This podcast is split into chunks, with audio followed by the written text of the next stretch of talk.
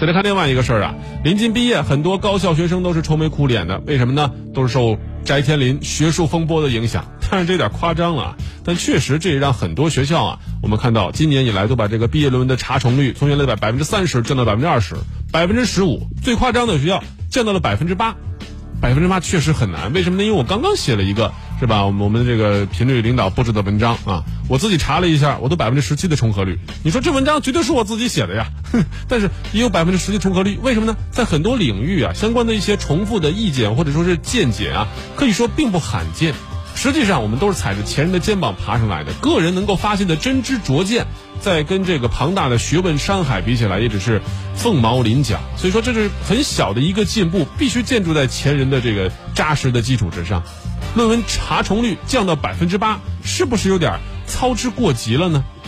说这个降低查重率啊，确实可以直接的打击学术造假问题，但实际上我们说打击这个问题，要靠的还是这个学术氛围和这个学科教育的一个长久的坚持。只靠这个数据的话，可能会误伤很多的这个大学生，甚至是有真正真才实学的人。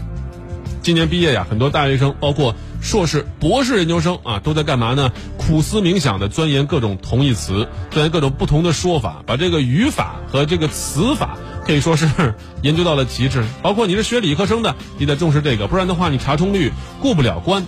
这在毕业论文上耗费这种大量的无谓精力，恐怕也不是我们真正想看到的目的。所以说，这种一刀切的查降低查重率啊，依旧是治标不治本。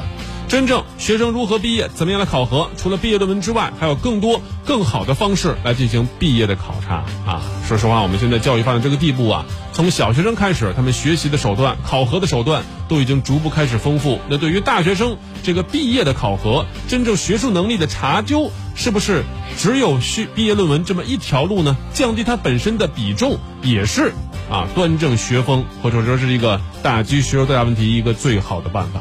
啊，对于这个问题呢，我觉得学校啊还是应该多想办法，不能老是在这个比较懒的一刀切政策上做文章。